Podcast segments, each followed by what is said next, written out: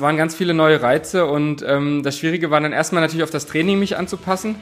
Ähm, und natürlich auch mir das zuzutrauen, dass das was werden kann. Ich war bei den ganzen Leistungstests am Anfang mit Abstand der schlechteste in der Trainingsgruppe. Ähm, das wirklich Athletiktests, ähm, Krafttests, ähm, Ausdauertests, alles Mögliche war ich absolut mit abgeschlagen der schlechteste. Und ähm, viele haben eigentlich keinen Pfifferling auf mich gesetzt. So.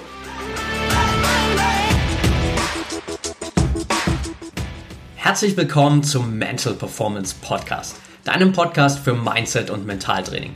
Mein Name ist Patrick Thiele und als Mentaltrainer helfe ich Profisportlern dabei, die bestmöglichen Ergebnisse zu erzielen, ohne dabei an ihren mentalen Blockaden zu scheitern. Getreu dem Motto Making the Best Even Better bekommst du hier im Podcast jede Woche mentale Erfolgsstrategien für deine Top-Performance.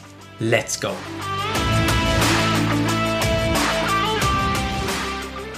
Welcome back hier im Mental Performance Podcast. Heute mit Max Planer. Schön, dass du dabei bist, Max. Ja, ich freue mich auch. Danke für die Einladung, Patrick. Lass uns direkt mal reinspringen und für all diejenigen, die vielleicht jetzt gerade hier in dem Interview zum ersten Mal was von dir hören, die vielleicht auch deine Background Story gar nicht so kennen, nimm uns mal ein bisschen so mit in deine letzten Jahre, vielleicht auch in deine sportliche Vergangenheit, so ein bisschen bis zu dem Punkt, wo du heute stehst. Ja, ich bin äh, Ruder, Leistungssportler, ähm, habe glaube ich mit ähm, elf Jahren angefangen zu rudern, zehn, elf Jahren so und mit 14 Jahren dann wirklich begonnen mit Leistungssport und bin jetzt ja mittlerweile seit ähm, seit 15 Jahren Leistungssportler, bin jetzt 29 und ähm, es hat wirklich angefangen ähm, als B-Junior mit einmal Training am Tag, ähm, dann hat sich immer weiter ausgebaut. Jetzt bin ich bei zwei bis dreimal Training am Tag, also auch seit vielen Jahren schon. Ähm, das heißt immer weiter das Trainingsvolumen gesteigert, aber eben auch ähm, ja am Anfang einige Rückschläge gehabt, ähm, dann doch eine sehr erfolgreiche Karriere hingelegt, aber auch immer wieder halt mit Rückschlägen versehen. Also ich war jetzt nie, habe jetzt nicht so den absoluten Run gehabt, dass äh, das alles immer geflutscht hat, sondern ähm, ich hatte immer wieder auch Rückschläge, die mich auch zurückgeworfen haben, wo ich aber extrem viel daraus lernen konnte, extrem viel daraus mitgenommen habe. Und deswegen ist das Thema so mentale Performance, äh, mentale Gesundheit auch so wichtig mittlerweile. Ähm, und deswegen finde ich es auch cool, dass wir uns darüber heute austauschen. Also ich habe ähm, zum Beispiel mein, mein allerletzter äh, krasser Rückschlag war jetzt eigentlich dieses Jahr. Ich wollte nochmal zu Olympia fahren, nachdem ich 2016 schon qualifiziert war und auch dort war. Dort aber nicht so ähm, ein gutes Ergebnis erzielt habe, wie ich wollte, wollte ich halt nochmal hin. So, und dann war ich natürlich jetzt, okay, ähm, alles darauf ausgerichtet, bin zweimal Weltmeister geworden, ähm, 2017, 2018, ähm, also die, die Vorleistungen haben gestimmt. Und dann ähm, hatte ich beim internen Test jetzt für die Qualifikation dieses Jahr, habe ich äh, ja ein Nierenversagen erlitten. Also bei so einem Wettkampftest auf dem Ruderergometer habe ich so viel Laktat im Blut gehabt, dass meine Nieren dann einfach zugemacht haben und ähm, bin dann nachher im Krankenhaus gelandet. Also wirklich äh, ein herber Rückschlag für mich natürlich. Ähm, aber da, es war für mich so eine Situation, wo ich halt meine ganzen ja, Sachen, die ich vorher eigentlich gelernt habe, anwenden musste. Also ich musste schauen, loszulassen. Ich musste schauen, ähm, wie kann ich ähm, mich auf das Wesentliche fokussieren, nämlich jetzt erstmal auf gesund werden. Ich habe erstmal wirklich nicht mehr an Rudern gedacht, sondern Hauptsache gesund sein, Hauptsache keine bleibenden Schäden. Und das hat mir extrem viel, ähm, ja, habe ich meine ganze Energie halt auf diese Heilung gelegt und es äh, hat echt gut funktioniert. Und deswegen bin ich jetzt wieder zurück im Team, jetzt nach der Verschiebung äh, der Olympischen Spiele auf einmal wieder ein heißer Kandidat, weil ich seitdem auch leistungsmäßig nochmal echt ähm, gut was draufpacken konnte und jetzt eigentlich wieder, ja, eigentlich auf einem besseren Stand bin schon als letztes Jahr im Herbst vielleicht, ähm, als es nicht ganz so rund lief bei mir. Und äh, das ist so ein, ein kleiner Auszug von so der letzten, äh, von so dem, dem letzten Rückschlag, den ich durchgemacht habe, wo ich jetzt aber merke, es geht wieder vorwärts und ähm, wenn das jetzt noch klappt mit Olympia, also wie gesagt, das ist mein großes Ziel, nächstes Jahr dann nochmal hinzufahren, ähm, wäre das halt äh, schon, schon geil. super spannend und äh, ich habe das ja so mehr oder weniger die ganze Zeit so ein bisschen äh, miterlebt. Wir waren ja immer ein bisschen in Kontakt und hast du das geschrieben genau. mit dem Nierenversagen, dem Rückschlag, ähm, eigentlich schon mehr oder weniger der Perspektive, ja, okay, ich glaube, das wird nichts mehr mit der mit der aktiven Karriere, dann plötzlich wieder 180 Grad Turnaround, okay, ich bin zurück im Team und äh, die Chance für Olympia lebt wieder, also super, super spannend und natürlich so ein äh, Auf und Ab innerhalb von ganz, ganz wenigen Monaten. Ja. Ähm, lass uns noch mal kurz ein bisschen weiter zurückgehen. Äh, du hast gesagt, du hattest gerade auch am Anfang deiner Karriere relativ viele Herausforderungen. Was waren so, mhm. vielleicht auch gerade auf, auf der mentalen Ebene, so am Anfang deiner Karriere die größten Hindernisse, die du irgendwie bewältigen musstest?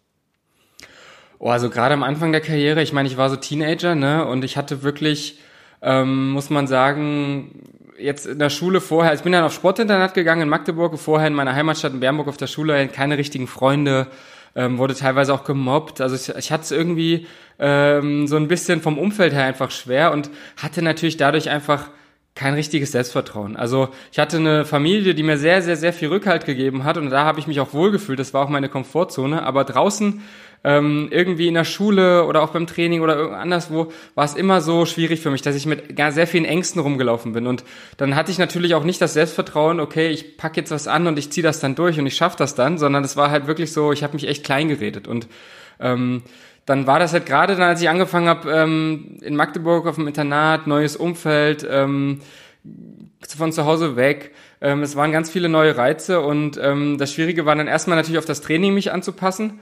Ähm, und natürlich auch mir das zuzutrauen, dass das was werden kann. Ich war bei den ganzen Leistungstests am Anfang mit Abstand der schlechteste in der Trainingsgruppe. Ähm, das wirklich Athletiktests, ähm, Krafttests, ähm, Ausdauertests, alles Mögliche war ich absolut mit abgeschlagen der Schlechteste. Und ähm, viele haben eigentlich keinen Pfifferling auf mich gesetzt, so.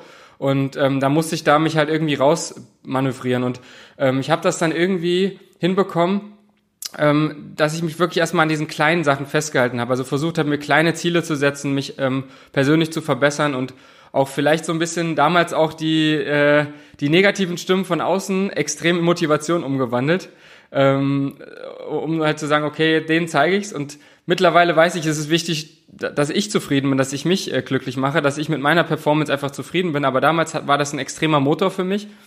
Und ähm, dann war eigentlich so die größte Hürde rein sportlich, war eigentlich im ersten Jahr, dass unser Trainer ähm, mit uns immer so einen, so einen Ausdauertest gemacht hat. Und da mussten wir 3000 Meter durch den Stadtpark laufen. Und er hat... Äh, er hat halt gesagt, egal ob Jungs oder Mädels, also U17 muss man sagen, Bionion, er hat gesagt, ähm, egal ob Jungs oder Mädels, ihr müsst unter 13 Minuten laufen. Also es war wie gesagt unser Rudertrainer, eine Rudertrainingsgruppe, aber dem war halt diese Ausdauerkomponente sehr wichtig. Wir mussten unter 13 Minuten laufen, sonst müssen wir nochmal laufen. Und ich war dann irgendwann der Einzige, äh, der immer wieder jede Woche Samstag vorm Training nochmal laufen musste, weil ich der Einzige war, der zu langsam war. Und es war wirklich, äh, das, das ging natürlich, irgendwann habe ich mich dann auch echt gefragt, so, bin ich überhaupt aus diesem Leistungssport Holz geschnitzt, kann ich das überhaupt, was mache ich hier eigentlich? Und dann kam irgendwann der Tag, wo ich gesagt habe, okay, jetzt alles oder nichts, ich renne jetzt einfach so schnell los, wie ich kann. Und ähm, das habe ich dann gemacht und dann war ich irgendwie nach bei der Hälfte, war ich dann bei sechs Minuten, fünf oder so, also wäre deutlich drunter gekommen, bin weitergelaufen und bin dann irgendwie so auf der Zielgeraden habe ich schon so gemerkt, so, oh, irgendwie merke ich so, also war noch nicht ganze Zielgerade, am Ende kam nämlich noch mal eine Kurve. Also auf der Geraden, wenn es die Zielgerade gewesen wäre, hätte es wahrscheinlich geklappt, weil diese Kurve, die dann noch kam, ich habe schon gemerkt, ich laufe drauf zu, ich habe schon gemerkt, okay, wenn ich jetzt um die Kurve laufen muss, ich weiß gar nicht, wie ich das hinbekommen soll. Also ich habe zum ersten Mal in meinem Leben so gespürt, ähm, ich war nicht mehr Herr meines Körpers so, ne? Also ich war wirklich vom, vom Geist her, war ich topfit und ich wollte und wollte und wollte und wollte, aber mein Körper hat dann schlapp gemacht, weil ich halt ein bisschen zu schnell losgelaufen bin und ähm, dann ähm, ja, bin ich dann, in, als diese Kurve kam, hingefallen und wusste erstmal gar nicht mehr, wo lang. Ähm, bin aufgestanden, ähm, war völlig fertig. Also ich habe mich da wirklich komplett verausgabt. Ähm, Details will ich jetzt äh, gar nicht ansprechen, aber es war wirklich, äh, ich habe sowas vorher noch nicht erlebt. Also, aber danach, als ich dann wieder so ein bisschen zu mir gekommen bin, mich locker bewegt habe, da habe ich dann so irgendwie so zum ersten Mal in meinem Leben so einen Stolz gespürt, dass ich es einfach mal versucht habe. Also ich hatte diesen Stolz und habe so gemerkt, so hey, weißt du was? Egal ob das jetzt geklappt hat oder nicht, du hast alles gegeben gerade, du hast es versucht. Du hast dir wirklich mal die, dein Herz mal in die Hand genommen und hast es einfach mal gemacht, weil das hatte ich vorher noch nie gemacht, das habe ich mich vorher noch nie getraut. Und das war so der erste Schritt für mich, ähm, auch wirklich dann im Leistungssport auch richtige Erfolge nachher zu feiern. Das war so meine absolute, ja, meine Basis eigentlich für jeden Erfolg, den ich danach hatte, weil ich einfach gemerkt habe, wie geil das ist, wie geil sich das anfühlt, wenn man einfach versucht oder wenn man es einfach das Beste versucht aus sich rauszuholen. Und ähm, der nächste Test dann, da habe ich es dann locker geschafft, weil da bin ich natürlich nicht zu schnell losgelaufen, sondern ich wusste dann, okay, das und das Tempo kann ich laufen, bin dann durchgelaufen und mir ging es auch im Ziel noch gut und ich konnte danach noch äh, ganz normal mit den anderen dann noch zum Training gehen und so. Also es war, ähm, es war wirklich so ein, so ein Schlüsselmoment und das ist so die krasseste Herausforderung damals für mich gewesen, gerade gerade am Anfang und ähm, wie gesagt, es, es ging dann immer ein bisschen mal, kam auch immer wieder Rückschläge, aber es ging eigentlich seitdem dann ja steil bergauf. Da ein Jahr später deutscher Meister, ähm, U17, ähm, zwei Jahre später Juniorenweltmeister. Ähm, also es ging dann, es ging dann bergauf, weil ich dann dieses Kämpfen einfach gelernt habe für mich. Mega spannend. Äh, also da waren jetzt, glaube ich, schon so viele kleine, kleine Tipps auch dabei. So auf der einen Seite dieses sich wirklich an kleinen Entwicklungen orientieren und erstmal gar nicht so diese großen Sprünge erwarten. Vielleicht auch mal gerade in der Anfangsphase so diese negativen Stimmen von außen ein bisschen als Antrieb nutzen und sich davon treiben lassen und dann, wie du schon gesagt hast, so einfach mal den Fokus auf die Momente richten, wo ich wirklich mal alles rausgehauen habe, wo ich wirklich mal alles investiert habe und dann auch merke, hey, das ist genau der Moment, wo ich dann auch mal zufrieden sein kann, unabhängig vom Ergebnis. So, wenn das Ergebnis natürlich zusätzlich noch passt, mega geil, aber das ist ja eine unglaublich wertvolle Erfahrung. So, wie, wie sehr, genau, ja. wie sehr hat dir, hat dir das dann so in den, in den nächsten Jahren geholfen, dass du so dieses Fundament auch für dich hattest dann? Ja, das hat mir natürlich so ein gewisses, also das, das waren so die Anfänge eigentlich, dass ich mir mein Selbstvertrauen aufgebaut habe. Ne? Also ich habe dann wirklich so durch diesen, hey, okay, ich habe jetzt so und so viele Monate darauf hin trainiert, habe das dann geschafft. Ähm, so, dann ging, dann hat sich das auch aufs Rudern nachher übertragen. Also im ersten Trainingsjahr da auf der Sportschule, da durfte ich noch nicht dann mit zur deutschen Meisterschaft mit, hat mein Trainer noch gesagt, nee, ähm, die Leistung reicht noch nicht. In dem Jahr darauf durfte ich dann mit und bin dann sogar deutscher Meister geworden. Also ähm, das hat sich dann wirklich also diese, dieser Mix aus auf der einen Seite, ich, ich weiß, ich muss im Training alles reinstecken, weil ich habe noch Defizite, ich muss da noch an mir arbeiten. Aber auf der anderen Seite, dann wenn ich in den Wettkampf reingehe, dann weiß ich, okay, eigentlich kann ich jetzt mich ganz alleine auf den Wettkampf konzentrieren, einfach das abzurufen, was ich kann, weil ich habe im Vorfeld alles dafür getan. Also diese beiden Komponenten, so zum einen dieser Training, dieser Wettkampf, und das habe ich ganz viel aus dieser Anfangsphase mitgenommen. Und das hat sich durch meine Karriere natürlich dann durchgezogen. Und ähm, ich habe dann auch gewisse Rituale, so kleine Sachen entwickelt, ähm, auch schon damals, wo ich jetzt sage, Mensch, das war gar nicht mal so dumm von mir, mich vorm Wettkampf nochmal vor den Spiegel zu stellen, mir nochmal auf die Brust zu klopfen und zu sagen, du schaffst das und mir so ins Gesicht zu gucken, so eine positive Affirmation.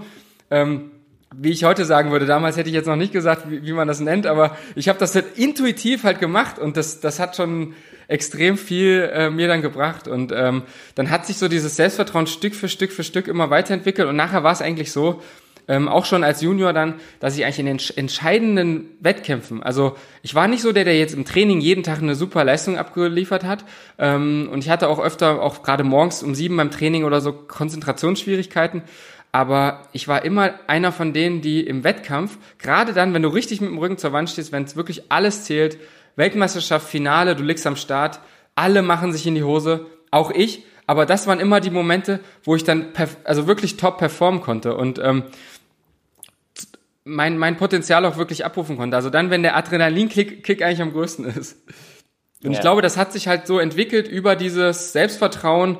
Ähm, ey, ganz ehrlich, ich gebe jetzt einfach mein Bestes. Ähm, alles andere ist scheißegal. So, aus, auch aus diesen Situationen, wie ich sie vorhin geschildert habe, kam das, glaube ich. Ja, super stark. Ich meine, es ist natürlich auch ein ganz anderes Fundament, das du dir geschaffen hast, wenn du weißt, so, hey, primär geht es für mich erstmal darum, dass ich immer mein Bestes gebe und was dabei rauskommt, ist mehr oder weniger sekundär. Und das ja. ist natürlich auch ein ganz anderes Vertrauen, mit dem du einfach dann reingehst in die, in die Wettkämpfe. Voll ist natürlich leichter gesagt als getan. Auch ich habe dann natürlich Momente, wo ich mir dann extrem Druck mache. Ne? Also jetzt beispielsweise 2017 ähm, in Deutschland Achter gesessen, die ganze Saison ungeschlagen. Ähm, Weltcup-Sieger, Weltbestzeit aufgestellt, Europameister und so. Und dann liegst du bei der Weltmeisterschaft natürlich am Start und dann denkst du so, okay, wenn du jetzt nicht gewinnst, dann war die ganze Saison eigentlich, also dann war diese ganze Euphoriewelle, auf der du da geritten bist, eigentlich auch futsch. Und dann machst du dir natürlich auch Druck. Also es gibt auch schon Situationen, ähm, wo ich dann schon gemerkt habe, okay, ich will mein Bestes geben, aber ich will auch trotzdem äh, natürlich irgendwie gewinnen. Und ähm, aber im Endeffekt ist es immer auch von den Gegnern abhängig. Also man kann ja nur das beeinflussen, was auf seiner Bahn jetzt bei uns im Rudern äh, äh, passiert. Und darauf habe ich mich eigentlich dann immer wieder auch im Wettkampfmoment dann halt zurückbesinnt, auch wenn ich mir dann vorher irgendwie mal Druck gemacht habe.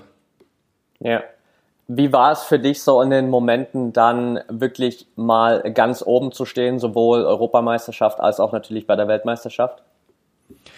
Ja, also kann man gar nicht in Worte fassen. Also gerade dadurch, dass ich eben sehr viel ähm, auf und ab hatte in meiner Karriere. Also man muss auch sagen, bei uns im Team ist es so, wir sind halt so 20 Mann, äh, manchmal ein paar mehr, manchmal ein paar weniger, aber im Groben sind so 20, die sich um die Achterplätze streiten, jedes Jahr.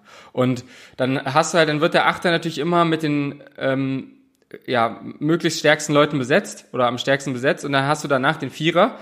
Ähm, und der Vierer will natürlich auch international performen. Und ähm, andere Nationen zum Beispiel setzen aber ihre stärksten Leute in den Vierer, weil sie vielleicht gar nicht acht so Top-Ruderer haben oder weil sie vielleicht einfach sagen, wir machen die Prioritäten anders.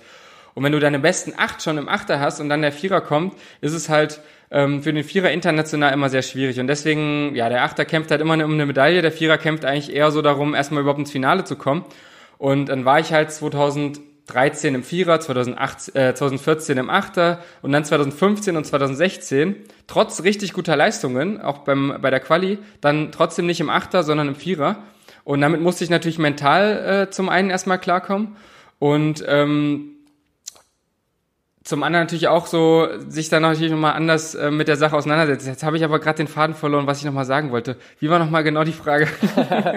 ähm, es ging darum, primär am Ende, wie, wie es für dich war, dieses Gefühl, wirklich bei der Weltmeisterschaft ganz genau, oben zu stehen. Genau, stimmt, genau. Und das, das, darauf wollte ich jetzt hinaus, nämlich, dass, äh, dass ich dann, gerade weil dieses krasse Auf und Ab vorher war und weil ich dann in Rio auch im Vierer saß, wir dann Zwölfter geworden sind, der Achter hat Silber geholt und dann saß ich 2017 im Achter und wir haben die ganze Saison gerockt, sind Weltmeister geworden. Das war das krasseste Gefühl überhaupt. Also das ist, ist so ähm, auf der, also so ein, ein Gefühl von purer Freude, pure, ähm, ja auch auch dieser Stolz einfach ähm, und ja im Endeffekt auch so eine gewisse ähm, innere Ruhe, die dann erzeugt wird, weil man dann einfach wirklich sich mal belohnt hat für diese ganzen Qualen, die man auf sich nimmt, jede Woche 200, 200 Kilometer rudern und so ähm, dass man sich da einfach mal für belohnt hat. Und das war schon, also gerade so 2017 und 2018 bei beiden Weltmeisterschaften ähm, die krassesten Momente für mich. Also 2018 vielleicht sogar noch mal ganz anders, ähm, nicht so euphorisch, nicht so euphorisiert, sondern mehr so eine, also da war es mehr so eine Erleichterung und 2017 war es mehr so eine krasse, weil das das erste Mal war und 2018 dann das zweite Mal. Ähm, es hat sich ganz anders angefühlt, aber das war natürlich mit die ja, emotionalsten Momente für mich, einfach dann wirklich sich dann zu belohnen für das Ganze, ähm, ja, was man da reingesteckt hat. Sehr cool. Ich will kurz noch auf einen Punkt eingehen, den du gerade angesprochen hast, der, glaube mhm. ich, ganz, ganz vielen Sportlern natürlich immer wieder, gerade auch in so Teamkonzepten, immer wieder ein bisschen im Weg steht, so dass du so angesprochen hast, mhm. äh, dass du trotz guter Leistungen dann am Ende zwischendrin einfach doch nicht, doch nicht im Achter warst und immer auf deine Chance gewartet hast, trotzdem natürlich im Vierer Vollgas geben musstest und das natürlich ganz genau. vielen Sportlern immer wieder so geht, dass ich vielleicht das, für mich das Gefühl habe, hey, ich bin eigentlich in einer absoluten Topform, trotzdem trifft der Trainer halt die Entscheidung, hey, du bist momentan äh, nicht im Team. Wie bist du damit umgegangen? Ich, ich würde sagen, unterschiedlich tatsächlich. Also ich glaube, als mir das das erste Mal passiert ist, ähm, auf Anhieb, ich glaube von außen auch gut damit umgegangen. Also ich habe schon auch den Schalter umgelegt. Wir hatten dann auch 2015 eine super coole Mannschaft im Vierer äh, und sind dann Fünfter geworden bei der WM. Wir waren eine sehr junge Mannschaft, hatten dann so dieses, also zwei waren noch jünger als äh, mein Partner und ich ähm, die reingekommen sind, die waren so ganz unbeschwert, also die hatten gar nichts zu verlieren, die hatten auch nicht diese Enttäuschung, nicht im Achter zu sein. Und wir haben uns so ein bisschen an die rangehängt, haben dann gesagt, okay, weißt du was, wir können es jetzt nicht mehr ändern, wir legen den Schalter jetzt um und geben unser Bestes. Ähm, und das hat in dem Jahr einfach richtig gut funktioniert. Ähm, 2016 aber war es klar ähm, auch irgendwo erstmal wieder eine Enttäuschung. Wir haben natürlich versucht, noch in Achter zu kommen. Ähm, du musst dich damit einfach erstmal abfinden. Also so ein, zwei Wochen hat man da vielleicht auch mal noch mit sich zu knabbern und vielleicht auch mal schlechte Laune. Ähm, aber ich bin eigentlich jemand auch von, von der Persönlichkeit her, der mit, der sich Situationen relativ gut anpassen kann. Also ähm, ich versuche natürlich da reinzukommen und so, aber wenn das dann nicht klappt, dann bin ich eigentlich jemand, der dann doch auch schnell das Positive in der neuen Situation auch versucht zu sehen äh, und sich darauf dann konzentriert. Und ähm, wie gesagt, es klappt mal besser, mal schlechter. Ähm, gerade wenn es vielleicht eher so ist, dass man aus seiner eigenen Sicht eher das Zeug dazu gehabt hätte, im größeren Boot zu sitzen, ähm, dass man dann gerade dann äh, mit damit zu knabbern hat. Aber ähm, im Grunde genommen war es eigentlich immer so, dass ich dann am Endeffekt gut damit umgegangen bin. 2016 hatten wir eben noch die Situation, dass unser Vierer dann auch nochmal umgesetzt wurde, ähm, was leider nicht ganz so zur Harmonie der Mannschaft beigetragen hat. Ähm, und dann hatten wir da eben, glaube ich, doch ein paar mehr Probleme noch als jetzt zum Beispiel 2015 oder jetzt zum Beispiel letztes Jahr 2019, ähm, als wir dann auch in Vierer gerutscht sind. Ja, Ja. War es dann für dich trotzdem immer so noch parallel dieser Antrieb, hey, ich will irgendwann noch einen großen Titel mit dem Achter gewinnen, der dich dann immer wieder angetrieben hat, da auch weiter Vollgas zu geben und auf deine Chance zu warten? Auch, denke ich. Also das ist halt so, ich glaube, man muss dann auch so ein bisschen lernen, damit umzugehen, dass man nicht komplett alles im Griff hat so. Also man, man hat seine eigene Performance im Griff, aber man hat ja zum Beispiel nicht im Griff, wie entscheiden die Trainer, was machen die anderen Sportler und so. Und das ist ja genau das Gleiche auch intern. Ne? Also so wie es jetzt auf dem ähm, wenn du jetzt beim internationalen Wettkampf liegst und was die anderen Nationen dann neben dir machen, genauso ist es halt auch intern. Und das habe ich dann irgendwann erstmal, musste ich damit mich arrangieren und habe dann vielleicht auch dadurch so ein bisschen mehr Gelassenheit zu, angefangen zu entwickeln, zu sagen, okay, ähm, ich, ich versuche das natürlich weiter, ähm, aber ähm, auch jetzt, also für nächstes Jahr ist es ganz schwierig abzuschätzen. Ich sitze jetzt im Vierer, ähm, bin jetzt total happy, dass ich da reingekommen bin nach dem Ganzen, was jetzt dieses Jahr schon war, wo wir vorhin schon drüber geredet haben. Ich weiß aber zum Beispiel gar nicht, wie stellen sich die Trainer das vor für nächstes Jahr? Ähm, machen die den Achter überhaupt nochmal äh, auf und zugänglich für, für Sportler, die da reinrücken können? Dann würde ich vielleicht nochmal eine Chance kriegen. Ähm, machen sie es nicht, äh, dann nicht so. Und das sind halt dann so, so Faktoren, so äußere Faktoren. Wenn ich mir da zu viel Gedanken mache und zu viel sage, ich muss in Achter, ich muss in Achter, ich muss in Achter, ähm, dann bringt das halt auch nichts. Und deswegen ähm, ist es da voll wichtig, glaube ich, dass man so ja, einfach äh, guckt, dass, dass man das Beste rausholt und vielleicht auch so ein bisschen so eine gewisse Lockerheit entwickelt, ähm, sich auch damit anzufreunden, dass, dass es eben nicht klappt. Und ähm, gerade das ähm, hilft am Ende auch der Leist, also finde ich, trägt auch der positiven, positiv der Leistung nachher bei, wenn man sich nicht zu sehr dran festklammert. Äh, so wie ich das jetzt im Frühjahr gemacht habe, also äh, diesen Ergometer-Test, den wollte ich halt unbedingt rocken. Da bin ich dann aber auch viel zu schnell losgefahren, so ähnlich wie damals bei dem Lauftest eigentlich. Äh, und ähm, bin dann halt ähm, bisschen eingegangen. Also ich bin jetzt nicht komplett eingegangen, die Zeit war immer noch okay, aber mein Körper, der äh, hat sich halt gedacht, so, nee, das äh, war heute mal nicht so cool von dir. Und da wollte ich es vielleicht zu sehr, da habe ich mich zu sehr daran geklammert und rangehängt. Und deswegen, ja, finde ich, ist so eine gewisse Gelassenheit dann doch auch manchmal von Vorteil.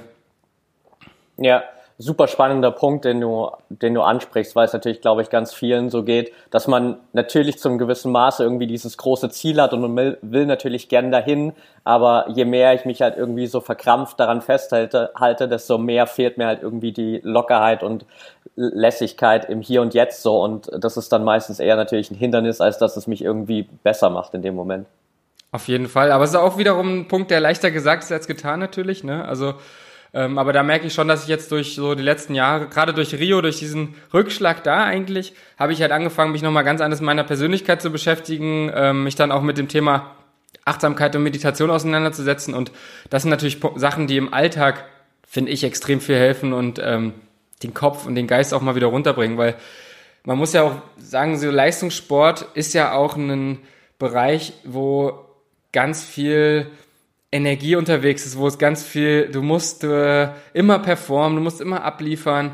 Ähm, du willst es ja auch, du willst, du willst nicht krank werden, du willst nicht einen schlechten Tag haben, du willst immer nur gute Tage haben, aber das so funktioniert einfach, so sind wir Menschen nicht, so sind wir, darauf sind wir nicht ausgelegt, ne? Das ist auf Zyklen ausgelegt, auf, auf ähm, Prozesse und ähm, dass, dass man das einfach mal so ein bisschen auch ähm, so begreift und mitnimmt. Und dadurch bin ich zum Beispiel auch mit dem Rückschlag jetzt im Frühjahr einfach oder auch im Herbst schon hatte ich auch schon Rückschlag. Da bin ich eigentlich relativ entspannt mit umgegangen, weil ich gedacht habe, okay, das ist jetzt ein Rückschlag. Ich bin vielleicht jetzt gerade mal unten im Wellental, aber die Welle geht auch wieder nach oben und da muss man auch einfach ein bisschen Vertrauen dann haben. Da muss man teilweise auch nicht das Rad neu erfinden. Das habe ich jetzt auch nicht gemacht. Ich bin einfach dran geblieben, bin locker geblieben und und auf einmal ergeben sich dann äh, neue Chancen. Ja, super spannend. Das ist auch schon so ein bisschen die, die Einleitung zu dem, was ich gerade, was ich gerade sowieso noch fragen wollte, so was, was dieses Jahr 2020 so mental und emotional mit dir gemacht hat, ähm, mit diesem, mit diesem Auf und Ab. Und vielleicht ergänzend noch so die Frage, ich meine, du warst ja dann schon durchaus auch an einem Punkt, wo äh, durchaus die, die Frage im Raum stand, ob du überhaupt nochmal zurückkommst in den Sport so. Wie bist du damit umgegangen? Also dieses Auf und Ab auf jeden Fall, das war jetzt wirklich, ich, wie gesagt, ich habe in meiner Karriere wirklich schon auch äh, Wellentäler und Wellenberge gehabt, so, also es ging schon auf und ab, aber es war, es war nie in so einem kurzen Zeitraum so viel, äh, so viel dann wirklich von von eigentlich Karriereende zu auf einmal bin ich ein heißer Olympiakandidat wieder ähm, und, und diese ganzen Sachen. Ich hatte ja nach diesem Nierenversagen mich auch schon zurückgekämpft, war wieder beim Training, im Trainingslager sogar schon wieder mit dabei. Ähm, dann kam aber, wurden aber die Wettkämpfe abgesagt, bis auf Olympia, ähm, wo dann die Trainer mich dann auch wieder nach Hause geschickt haben und gesagt, okay, dadurch, dass die Weltcups nicht mehr stattfinden, bist du jetzt leider doch raus. Also es ging halt auch jetzt echt viel hoch und runter. Ähm, und für mich war es jetzt halt so, ich bin jetzt 29, ähm, habe auch andere Träume und Ziele noch und habe dann natürlich gemerkt, okay, jetzt noch mal vier Jahre. Also ich bin zweimal Weltmeister, äh, zwischen den Olympischen Spielen sind mal Weltmeisterschaften, aber das reizt mich nicht mehr so krass, wie jetzt, wie es jetzt vor Jahren noch gemacht hat. Und dadurch, dass ich zweimal Weltmeister bin, weiß ich, wie sich das anfühlt. Und ähm, ich will halt, das Einzige, was mich noch krass antreibt, ist eben bei Olympia erfolgreich zu sein. Und wenn jetzt die Chance eben mir genommen wurde durch was auch immer, Verletzungen oder auch also ja, Absage des Spiels oder was auch immer, was es gewesen wäre, ähm, dann weiß ich eben, habe ich halt schon, bin ich schon ins Grübeln gekommen und sagen, okay, nochmal vier Jahre machen. Uh, also ähm, rein theoretisch auf jeden Fall möglich, aber ob ich das will eben nicht. Und da habe ich dann eben viel reflektiert. Also es war dann wirklich so eine Phase, das kam mir auch einfach gelegen, weil ich habe dann natürlich auch sowohl körperlich äh, auch mal noch ein bisschen Ruhe gebraucht nach diesem ganzen ähm, Tohuwabohu da. Das tat meinem Körper sehr gut, mal ein bisschen runterzukommen, aber auch geistig ähm, habe ich dann sehr viel reflektiert. Ich bin dann einen Morgen aufgestanden, habe zu meiner Freundin gesagt, okay, ich höre auf mit Rudern, das war's, ist vorbei. Nächsten Tag bin ich aufgestanden, okay, irgendwas hält mich noch, ich weiß es nicht. Also es war so wirklich ein absolutes Auf und Ab, das war wirklich Wahnsinn. Und ähm, ich habe dann wirklich gemerkt, so zu 95 Prozent bin ich bereit loszulassen, aber irgendwie fünf Prozent halten mich noch. Irgendwas, irgendwie will es noch nicht so ganz. Und dann ähm, habe ich aber einfach gesagt, okay, ich lasse das Ganze einfach mal noch ein bisschen wirken und auf einmal hatte ich erstmal wieder Lust, Sport zu machen. Das war dazwischen echt gar nicht mehr der Fall, weil ich natürlich diesen Antrieb, dieses Ziel war weg. Olympia, Max, du bist nicht dabei. Oder Verschiebung oder was auch immer, Max, du bist raus. Ähm, da natürlich erstmal als Leistungssportler denkst du natürlich erstmal, pff, ja gut, dann brauche ich ja auch morgen nicht aufstehen, um zum Training zu gehen. Wozu? So. Und dann war diese Motivation komplett weg. Und das habe ich aber auch zugelassen.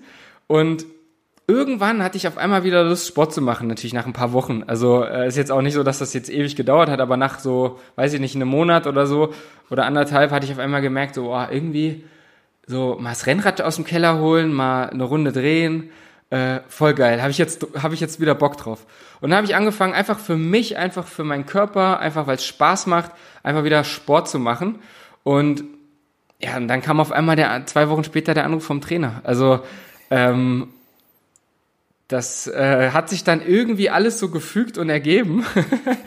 Aber ähm, ich war eigentlich auch, ich habe natürlich, gibt natürlich geilere Karriere, ein geileres Karriereende, als jetzt mit so einem Rückschlag aufzuhören, glaube ich. Also wenigstens irgendwie halbwegs versöhnlich aufzuhören, wäre schon geil gewesen, aber ich wäre damit zurechtgekommen. Und ich hatte so diese innere Ruhe irgendwann, ich komme damit, würde damit jetzt zurechtkommen. Und vielleicht war das nachher auch äh, ein positiver Punkt, der dazu geführt hat, dass ich jetzt gesagt habe, okay, ich mache jetzt nochmal weiter, weil als ich dann wieder hergekommen bin, an Stützpunkt in Dortmund, mein Trainer mich angerufen hat, komm mal wieder her, hier, einer hat aufgehört, einer hat verletzt, hier ist ein bisschen viel Bewegung drin.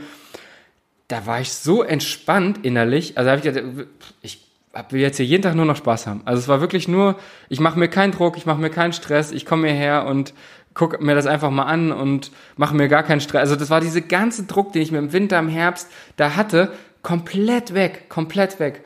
Und das nochmal ein ganz anderes Gefühl, eine ganz andere Erfahrung jetzt für mich. Ja, mega cool. Du hast gerade vor uns schon angesprochen, dass du in den letzten Jahren auch sehr viel mit Meditation und Achtsamkeit gearbeitet hast. Wie sehr hat dir das jetzt auch gerade in diesen letzten Monaten dabei geholfen, diese Gelassenheit beizubehalten? Ah, voll. Also vor allem in der Phase, als ich dann im Krankenhaus lag tatsächlich. Also gerade da, wo ich dann da lag und mich gefühlt habe wie so ein Frack, körperlich, ähm, war mein Geist aber total ruhig. Und das wäre niemals so gewesen, wenn ich nicht schon vor Jahren angefangen hätte zu meditieren und so, mich damit auch auseinanderzusetzen, einfach mit dem Thema. Weil ähm, da war natürlich dann meine Familie zu Besuch, da waren Freunde zu Besuch, die haben sich alle mehr ins Hemd gemacht um meine Gesundheit als ich selber. Also ich selber war total gelassen und habe natürlich bis, bis der Arzt mir dann gesagt hat, ich bin über den Berg, äh, was die, was die ähm, bleibenden Schäden angeht. Natürlich hat man da noch eine gewisse innere Unruhe, aber ich war viel gelassener als die Menschen um mich rum. Ähm, und das wäre nicht so, das wäre ohne das nicht gewesen. Also alleine das ähm, war schon mal, glaube ich, ein, dafür war es schon mal extrem wichtig. Und auch diesen Fokus dann wirklich zu haben, zu sagen, ey, die anderen, die fahren jetzt noch im Zweier gegeneinander und matchen die Plätze im Achter aus. Und ich lieg im Krankenhaus. Ähm, das ist ja auch nicht einfach für den Kopf. Ähm, und das war dann auch wirklich so, ich habe dann meine ganze Energie auf meine Nieren sozusagen gelenkt und habe so meditiert. Also ich habe wirklich ähm, in einem meditativen Zustand versucht, meine Heilungsprozesse ähm, voranzutreiben.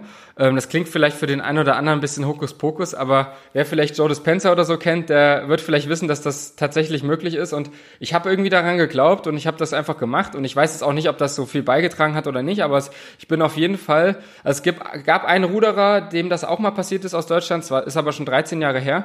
Äh, und der hat über ein Jahr gebraucht, bis er wieder Wettkämpfe fahren konnte. Und ähm, ich saß drei Wochen später wieder im Boot beim Training und bin jetzt, ähm, äh, wann war das jetzt? Im Juni auch schon wieder Wettkämpfe, also ein Rennen gefahren. Also ähm, ich bin richtig schnell wieder fit geworden, sowohl mental als auch, ähm, also mental nicht sowieso, aber ähm, gerade auch körperlich bin ich da relativ schnell wieder auf einen guten Stand gekommen.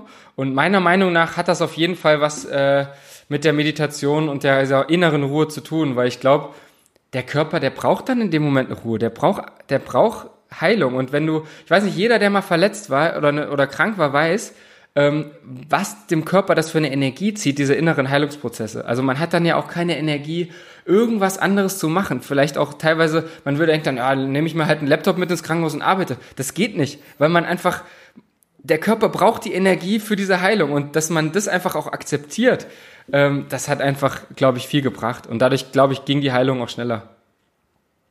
Ja, mega, mega gut. Also jeder, der, du hast schon angesprochen, äh, das für ein bisschen spooky vielleicht noch hält, so in dem Moment ähm, mal Joe, Joe Dispenza googeln oder sein Buch lesen, äh, Du bist das Placebo, da schreibt er, glaube ich, sehr viel ähm, über diesen Prozess auch und wie du es schon angesprochen hast, klar, ähm, in all den Momenten ist es ja immer, wenn ich mental vielleicht dann irgendwie mit 100 Prozent meiner Energie gefühlt dabei bin, drüber nachzudenken, was jetzt äh, die anderen gerade machen und was ich gerade verpasse und dass hier vielleicht gerade meine Karriere den Bach runtergeht und dass ich vielleicht nie wieder im Boot sitze und sozusagen die ganze Zeit in so einem Horrorszenario bin und mich mit tausend Dingen beschäftige, anstatt einfach mal so diesen Fokus auf die eine Sache zu lenken, die eigentlich jetzt gerade am wichtigsten ist, nämlich dass der Körper wieder heilt. Das macht schon, glaube ich, einen einfach unglaublichen Unterschied. Denke ich auch, ja. Als letztes, lass uns mal so ein bisschen noch äh, einen kleinen Einblick haben in deinen Trainingsalltag, so gerade was so diese mentale Komponente angeht. Du beschäftigst dich ja jetzt auch mittlerweile sehr intensiv damit, hast dann auch angefangen, deinen eigenen Podcast zu dem ganzen Thema zu starten. Was sind so die wichtigsten Routinen für dich, um mental einfach jeden Tag in einem super Zustand zu sein? Ähm, also für mich sind, äh, glaube ich, in meinem Alltag gerade jetzt so in diesem, diesem täglichen Trott sozusagen des Trainings ähm, sind so kleine Ruhephasen am Tag extrem wertvoll. Also ähm, ich finde das total wertvoll, wenn ich ähm, mittags zum Beispiel eine Meditation mache ähm, das passiert manchmal auch dabei, dass ich dann einschlafe, wenn ich die im Liegen mache, wenn ich kaputt vom Training bin. Aber das ist dann auch nicht so schlimm, weil dann wird der Parasympathikus trotzdem aktiviert und ich komme zur Ruhe. Also das hat auch so oder so was Positives. Ähm, also auch ihr, wenn ihr draußen mal, wenn ihr mal einpennt beim Meditieren, also klar ist es jetzt nicht gut, wenn es immer passiert, aber wenn es mal passiert, glaube ich, ist nicht so schlimm. Also wichtig ist, dass man runterkommt. Und ähm, diese Ruhephasen so am Tag, das, das muss gar nicht mal lange sein. Also meine zehnminütige, viertelstündige Meditation ähm, so ein bisschen sowas in der Richtung bringt mir extrem viel. Ähm, dann mache ich auch Yoga, ähm, Eisbäder und sowas alles ähm, hin und wieder. Also das mache ich jetzt nicht so, dass ich sage, ich mache das jetzt zwei, dreimal die Woche an den und den Tagen. Also da habe ich gar nicht so diesen krass, so diesen klassischen äh, ja, Routine im Kopf, sondern es ist eher so, dass ich das intuitiv mache, wenn ich mich danach fühle. Ähm, und das sind, glaube ich, so rein vom, von der mentalen Perspektive her wichtige Sachen. Und eben auch, dass ich mich dann natürlich auch mit den Themen auch beschäftige, abseits des Ruderns. Also ich mache halt viel, beschäftige mich natürlich viel mit dem Rudern, ähm, viel mit dem Training und auch mit den Leuten natürlich. Und dann redest du natürlich hauptsächlich darüber. Und für mich ist es eigentlich schon immer, oder gerade schon, habe ich vor einigen Jahren irgendwann für mich entdeckt und erkannt, okay, ich brauche diesen Ausgleich, ich brauche was anderes. Ich muss mit Menschen ähm, mich connecten, die ähm, eine andere Perspektive haben als zum Beispiel die, mit denen ich im Boot sitze. Einfach, einfach weil ich das brauche, weil ich, weil ich so, ähm, weil ich dann selber merke, dann öffnet sich mein Horizont auch und ähm, das, das hilft mir einfach viel, weil ich dann aus diesen ja doch auch ein bisschen aus dieser Blase dann auch rauskomme. Und das ist für mich mental auch total äh, angenehm, weil ich halt weiß, es gibt auch noch eine andere Welt so, ähm, wo es vielleicht nicht so wichtig ist, wenn man mal einen schlechten Tag hat morgens beim Training, äh, dann macht man sich da eben nicht so einen Kopf, weil man hat dann irgendwie noch andere Leute, mit denen man über was anderes reden kann. Oder man beschäftigt sich eben auch mit anderen Themen, sei es jetzt Studium, man liest ein cooles Buch aus einem anderen Themenbereich ähm, und so. Und das ist für mich auch so dieser Ausgleich, so was anderes zu haben, äh, mental gesehen auch extrem wertvoll. Also das war auch so immer das, ähm, mit dem ich mich dann auch also ich glaube, da muss auch jeder so ein bisschen gucken, was sind so gerade mental gesehen so die Punkte, die einen ja, triggern oder die Punkte, die einen gut tun. Also zum Beispiel, das ist so das eine. Und das andere ist zum Beispiel bei mir auch, dass ich so lange Zeit auch damit ein bisschen Probleme hatte, dass wir sieben Tage die Woche halt hier am Stützpunkt trainieren. Ähm, und ich halt eigentlich jemand bin, der schon auch gerne mal frischen Input braucht, mal woanders mal hinfährt, mal übers Wochenende mal wegfährt, mal guckt, äh, so, so neue Sachen sich anguckt und so. Und ähm, da habe ich einfach auch gemerkt, ich muss dann meinen Arsch halt mal hochkriegen, auch wenn wir dann zum Beispiel sonntags Training haben und montags auch wieder, dass ich dann vielleicht mal Sonntag, Nachmittag mal irgendwo hinfahre, das kann nicht, nicht so weit sein, aber äh, dass ich mal irgendeinen anderen Ort sehe, mal frisch irgendwie mein, ja, es bringt auch irgendwie mal frische Luft in den Kopf, finde ich. Ähm, als dann immer da so sich an, ich fühle mich dann so angekettet irgendwie, ne? Also so mit der Zeit. Ich fühle mich dann so nicht frei. Und das ist natürlich auch eine freiwillige Entscheidung, das so zu machen hier. Ähm, aber dann muss ich auch selber gucken, wie ich da Ausgleiche schaffen kann. Und ich glaube, da hat jeder, glaube ich, so seine individuellen Punkte, die einem so gut tun. Hier gibt's auch zum Beispiel hier am Stützpunkt ganz viele Ruderer, die finden das geil, hier jeden Tag hier zu sein, die, die wollen gar nicht irgendwie weg.